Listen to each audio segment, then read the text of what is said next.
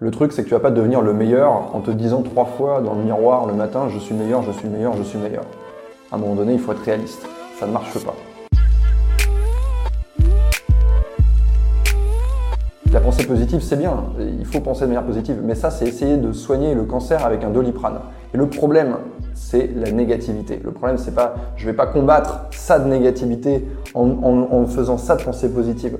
Ce qu'il faut, c'est traiter euh, ce négatif. Il faut chercher une solution à ça. C'est une maladie, il y a beaucoup de gens qui essaient d'en sortir et il y a des choses que tu vas pouvoir appliquer dans ta vie au quotidien qui vont te permettre de réduire ce, ce volume de négativité. La première chose qu'il faut comprendre, c'est que tout le monde a des problèmes. Tout le monde a ses propres merdes, tout le monde a ses merdes à gérer. J'ai mes merdes à gérer, t'as tes merdes à gérer, il a ses merdes à gérer.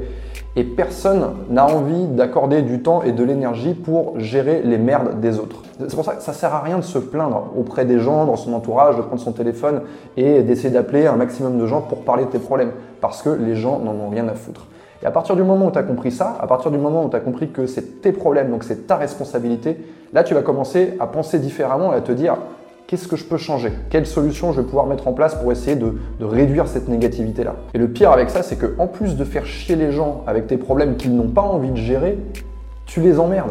Tu les emmerdes. Et c'est comme ça que tu vas commencer à perdre tes amis. Et donc les gens qui sont négatifs font fuir les personnes qui sont euh, émotionnellement stables et positives. Et ça, c'est un vrai problème parce que du coup, une personne négative va avoir plus de chances de se retrouver entourée d'autres personnes négatives. Une première piste, c'est d'identifier les sources de négativité. D'où est-ce que ça vient? Est-ce que c'est euh, les informations? Moi, par exemple, je ne regarde pas la télévision, je ne regarde pas BFM TV, je ne regarde pas le journal de 20 heures. Pourquoi? Parce que c'est une source de négativité. Je n'ai pas besoin d'avoir de nouvelles peurs dans mon système de pensée. J'ai pas besoin d'avoir des, des, gens qui me disent ouh c'est dangereux, attention, il faut pas faire ça. C'est pas quelque chose qui va m'aider à avancer. Ça peut être les infos, donc ça peut être, et c'est souvent le cas malheureusement, ça peut être les gens qui t'entourent. Les gens qui t'entourent vont avoir énormément d'impact sur toi, parce que voilà, tes collègues de travail, tes amis, ta famille, et ce sont des gens souvent qui te veulent du bien, qui vont, euh, qui vont t'inciter à être négatif. Non, tu peux pas faire ça, non, c'est pas bien, et qui vont être là à te balancer euh, par petites doses, tu sais, comme si euh, on te mettait un tout petit peu de poison dans ta nourriture tous les jours, euh, de la négativité, et toi, c'est très difficile de t'en sortir derrière. donc, ce qu'il faut chercher à faire, c'est de se poser la question, de voir quelles sont les sources de négativité dans ta vie aujourd'hui, et ces sources-là, bah, d'essayer de les remplacer avec quelque chose de positif.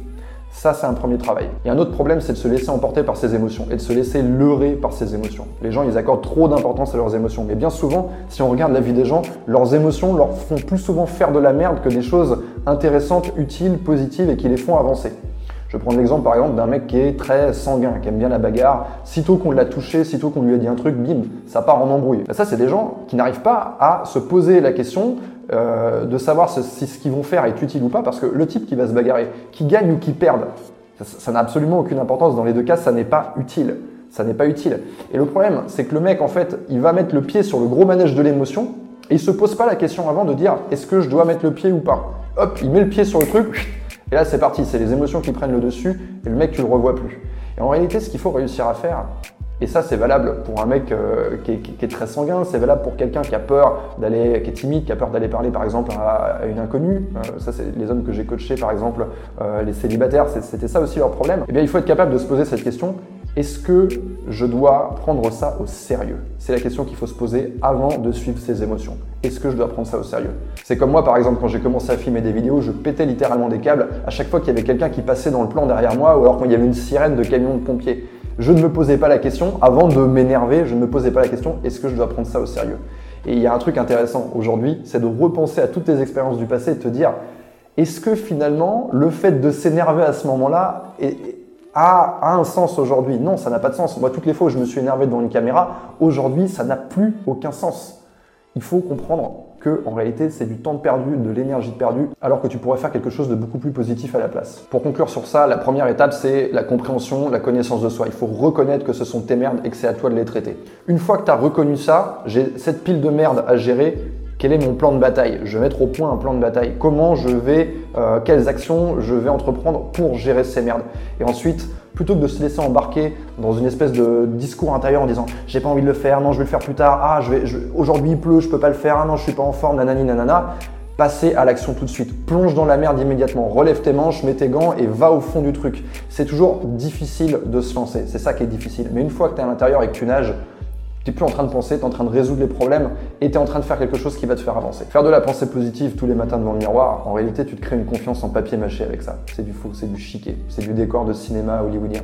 Moi, ce que je te propose de faire, c'est de faire du solide.